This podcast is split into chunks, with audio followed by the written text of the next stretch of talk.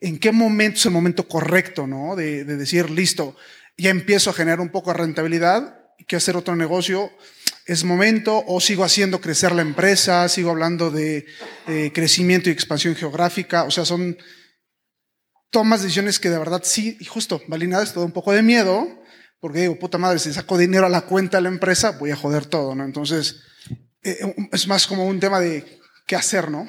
Bueno, ahí es una, creo que es una pregunta, happy problem.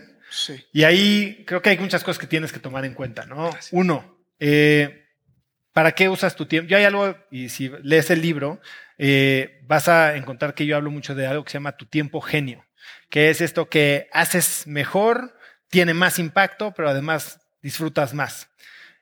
Tu chamba como CEO es despedirte de la mayor cantidad de funciones dentro de tu empresa para que tú hagas verdaderamente lo que mejor sabes hacer. Pablo lo dijo, yo soy el mejor vendedor de mi empresa. Él ya no programa las páginas, ya no diseña flyers, pero él sabe qué está haciendo para crecer. Ahora, tu expansión puede ser a través de tu misma empresa, ¿no? Eh, haciendo las cosas que mayor impacto tienen. Ahí tienes que tomar en cuenta también los riesgos, porque diversificar una cosa es incrementar ingresos sin diversificación, otra cosa es diversificar sin y haciendo eh, pockets más chiquitos. Igual y puedes tener las dos cosas, puedes diversificarte y al poner a gente que haga mejor las cosas que tú, seguir creciendo.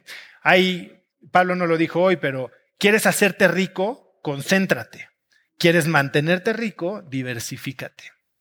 La concentración genera los mayores retornos. La diversificación genera la mayor estabilidad.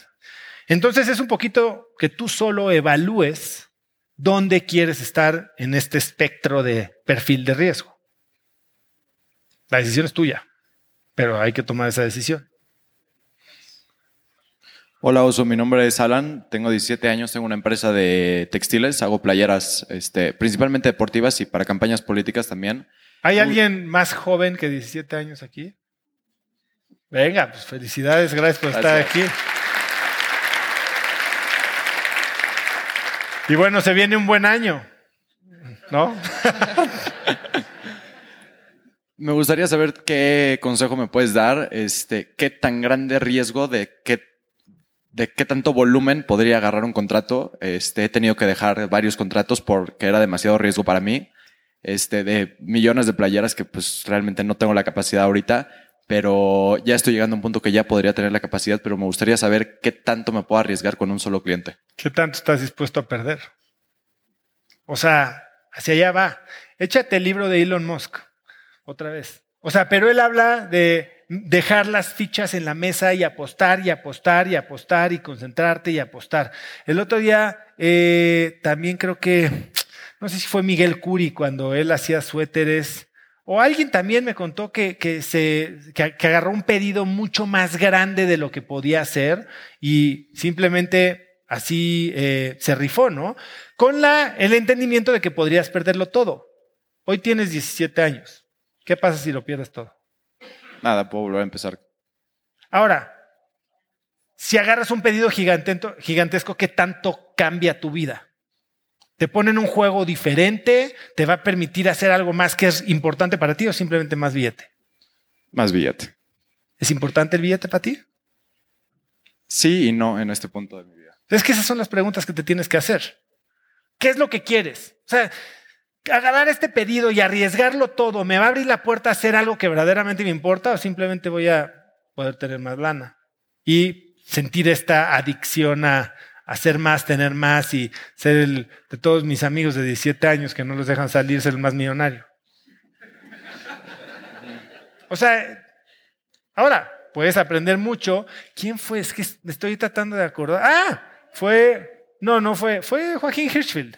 Este, o sea, cuando estás chico, Puedes jugar juegos muy grandes y si te salen bien las cosas, digo, puedes alcanzar la libertad financiera más temprano y empezar a hacer algo relevante con tu vida o utilizar esa lana como una herramienta para desde muy joven empezar a tener influencia en las áreas que verdaderamente tienen importancia para ti. Arriesgarte a lo güey, pues tampoco, ¿no? O sea, ser joven no es justificación para tirar lo, lo que ya has logrado. Ahora, el negocio de las playeras, de campañas políticas, pues tampoco es un negocio para siempre. Vender al gobierno no es un negocio para siempre para nadie, ni siquiera para los que están en el gobierno. ¿No? Entonces, evalúa qué quieres. Y si estás dispuesto a, perderlo todo por tener simplemente un poquito más. Lo dijo Pablo, perder 50 millones cuando tienes 100, o sea, un güey que pierde, de, se va de 100 a 10, creo que sufre más que alguien que se va de un millón de pesos a medio millón de pesos. O sea, ¿qué tanto va a cambiar tu vida si pierdes todo o si ganas todo lo demás? Esas preguntas solo te las puedes hacer tú. Y no te atasques si no es lo que, por una razón correcta.